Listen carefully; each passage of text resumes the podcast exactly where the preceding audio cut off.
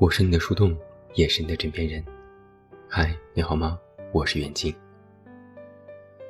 最近发生的这么几件事，我想放在一起和你说说。第一件事是关于我的。前不久更新了一篇文章，题目是“时间能渡的，都是愿意自渡的人”。在这一期的电台节目最后，我放了一首王菲的《百年孤寂》。然后我收到了两条听友的留言，一条说：“我最喜欢王菲的这首歌，歌词和曲子都是绝绝子，跟今天的主题也特别契合，爱住了。”另一条说：“这歌真难听，现在是不会挑歌了吗？”提问：这首歌到底是好听还是难听？第二件事。是看到网上关于杨丽萍的舞剧《孔雀》的争议。前段时间有这么一张照片，舞蹈家杨丽萍舞剧《孔雀》当中，因为男舞伴在演出中仅穿一条肉色的打底裤，而被许多网友痛批。许多人无法表示接受这样低俗的着装，又觉得在舞蹈当中男女舞者的动作太过亲密，伤风败俗。说杨丽萍心机重。事后团队放出的舞蹈视频，其实男舞者在演出当中是有白纱附体，仅在最后表达生死时才有相互依偎惜别的画面。也有网友表达了支持，称这是艺术的呈现和表达方式。如果有人因为一张图或断章取义就否定了艺术的魅力，只是一叶障目。他提问：“这样的舞蹈和艺术呈现方式是否真的不合时宜呢？”第三件事是关于王菲。之前因为王菲和谢霆锋非常罕见的在机场同框，且接连数天被拍到出现在香港和北京的家中，又一次引发了讨论。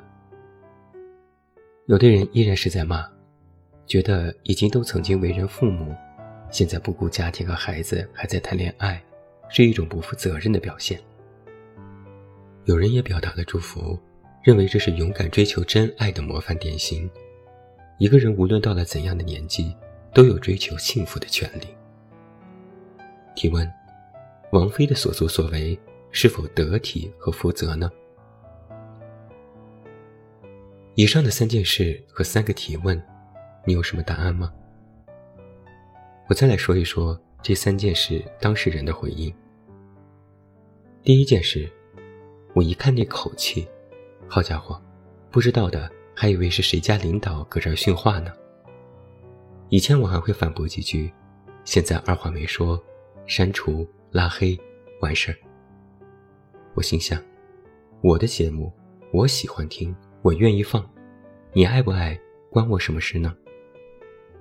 第二件事。杨丽萍就男舞伴着装争议回应说：“我觉得在我的生命长河里面，最重要的是钢铁是怎样炼成的。我们要有认知，我们知道什么是对的，什么是错的，我们要坚守自己的想法。你的心是纯净的，你的行为是美好的，你的艺术是天地之间的一种感知。要以钢铁般的意志。”坚持追求美好。第三件事，向来不爱回应的王菲保持了一贯拽拽的沉默。但如果你稍微了解一点她，也看过她曾经的采访合集，我想她内心肯定也是翻白眼，心想：我谈个恋爱，关你们什么事？在今天晚上，我之所以把这三件事放在一起讲。是想说一句：是，生而为人，你就是没有办法让所有人都满意。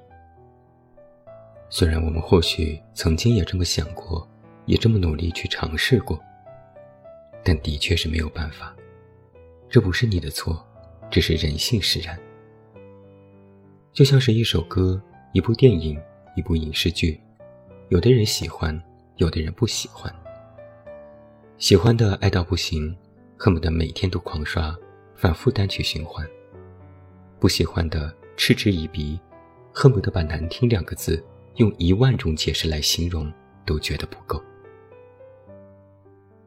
歌曲、电影都是人创作的，尚且不是十全十美，何况是人本身呢？有的人喜欢你，就愿意靠近你，觉得你哪哪都好，觉得你连发个脾气都透着一股可爱劲儿。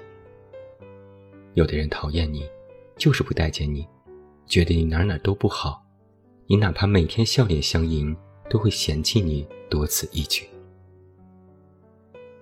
而且我们每一个人都没有办法阻止别人的喜欢或讨厌，所以，在我遇到有朋友对我倾诉这类事时，我都是奉劝：如果知道一个人讨厌你，就赶紧远离，别无他法。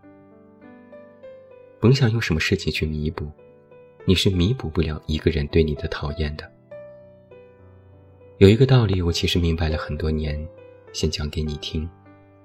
如果一个人讨厌你，最开始可能只是讨厌你某个缺点，到最后就是讨厌你的全部。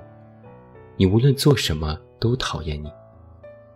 如果他不从内心里主动自我纠正对你的看法，那么你不管做什么都是白搭。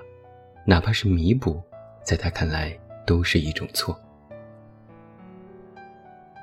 而且非常奇妙的，很多人喜欢你和讨厌你，他们的理由有时都是一样的。你知道“喜恶同音”这四个字吗？我最早知道这四个字是在《奇葩说》里，杨天真说了一段话。他说：“比如我很聪明。”有人因为我聪明觉得厉害而喜欢我，有人因为我聪明觉得我太厉害而远离我。我有错吗？我有变化吗？我没有。但是因为不同的人触及到聪明这个点，他的反馈是不同的。我当时听到这段话，简直是无比赞同。你就是你，你在面对不同的人的时候，用的是同一张面孔。同一种性格，不同的人面对同样的你，就会有不同的反应。你没有办法控制别人的反应，就好比我自己吧，我都说了八百次了，我这个人脾气差，不好惹，嘴又贱，还傲娇，只要是自己认准的事情，死也不回头。有的读者和听友就很喜欢，觉得我在坚持做自己。这么多年，写自己想写的字，做自己想做的事。但有的人就很讨厌我，觉得我固执、清高，听不进别人的话，等等等等。就更不用说我们今天提到的杨丽萍和王菲了。杨丽萍之前最受争议的，就是有人觉得她不结婚、不生孩子，是浪费资源，是自私的行为。王菲更不用说。讨厌他的人，往上一抓一把，吐槽的话更是角度多样，不胜枚举。但奇妙的地方就在于，很多人喜欢和欣赏杨丽萍和王菲，恰恰还就是因为别人吐槽的这些点，觉得非常特立独行，很自我、洒脱，活得明白。比如我就是爱他们两位爱到死，恨不得这辈子。都做如他们一般的人，这就是喜恶同音。喜欢的原因和讨厌的原因竟然是一样的。你说这有道理可讲吗？我认为没有。而当你知道这一点之后，你就更应该扎扎实实的明白，所谓的评价系统标准是非常不靠谱的。尤其是当你用这种评价系统。作为你判断选择的标准，更是一种本末倒置。那就会变成你为别人而活，你在为别人的喜欢和赞同而活。这是难两全的事情。我们最应该做的是满足自己的评价标准，是满足对自我的要求。至于是否能够让别人满足，那都不是你首先考虑的问题，甚至。都不是你应该考虑的问题。这个时候，你就要学会努力摆脱他人的期待与评判，一个人非常容易受到外因而欢喜，也会因为外因而失落，但却不应该将优秀与否的主控权搁置在他人身上去裁决。如果因为别人的一点喜恶就自我苛刻，就是当局者迷，不妨把自己摘出来，以旁观者的角度去看待整件事。人心与人性是漂浮不定的，但己心与己性应坚如磐石。走好自己的路，填好自己的坑，面对不同的声音，要做到波澜不惊。倘若很难，也要辩证的去看待，不要搞什么一刀切。更要警惕别人疯狂给你扣帽子的行为。现在的舆论环境最喜欢的。就是扣帽子，你有权利将之拒之门外。这个道理其实不难懂。在评剧《花为美》里有这样的唱词：爱花的人惜花护花把花养，恨花的人厌花骂花把花伤。牡丹本是花中王，花中的君子压群芳，百花相比无颜色。他偏说：“牡丹虽美，花不香。玫瑰花开香又美。”他又说：“玫瑰有刺扎得慌。好花哪怕众人讲，经风经雨分外香。大风吹倒了梧桐树，自有旁人论短长。”著名的运动员科比也曾经说过一段广为流传的话。他说。爱我或者恨我，两者必有其一，一直都是这样。有人恨我的比赛，我的狂妄自大，我的后仰投篮，我对胜利的渴望。恨我是一名老将，我是一名冠军。恨吧，用你全部的心思去恨，因为有人深爱着我，理由跟恨我的人一样。所以，这世间。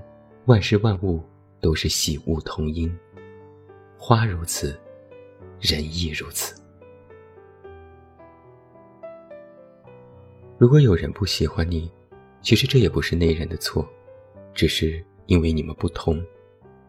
不过是他们根据自己的喜好而就你某一项特点的反馈。道不同不相为谋，圈子不同不必强融。